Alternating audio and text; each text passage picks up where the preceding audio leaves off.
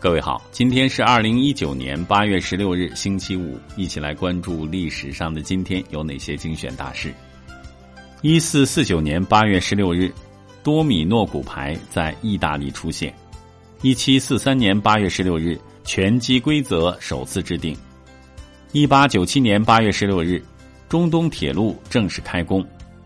一九零零年八月十六日，八国联军公开洗劫北京。一九一二年八月十六日，黎元洪、袁世凯谋杀张振武。一九一四年八月十六日，蒋介石到上海筹办起义指挥总部。一九一九年八月十六日，胡适提出整理国故主张。一九二二年八月十六日，中共发起劳动立法运动，发布劳动法大纲。一九三一年八月十六日。兰州发生雷马事变。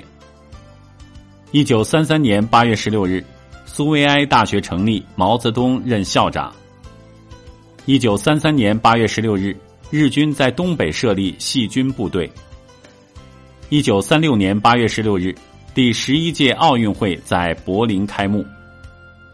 一九四五年八月十六日，南京汪伪政府解散。一九七一年八月十六日。我国与伊朗建交。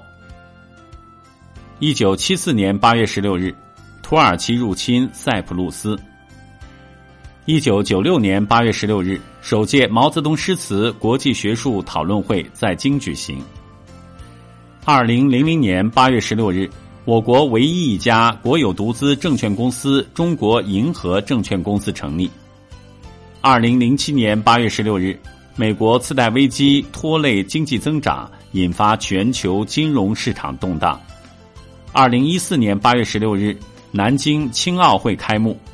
二零一六年八月十六日，我国发射世界首颗量子科学试验卫星“墨子号”。好了，以上就是历史上的今天精选大事的内容。感谢您的关注。想了解更多精彩内容，欢迎您订阅微信公众号“冯站长之家”。喜欢请转发以及点赞。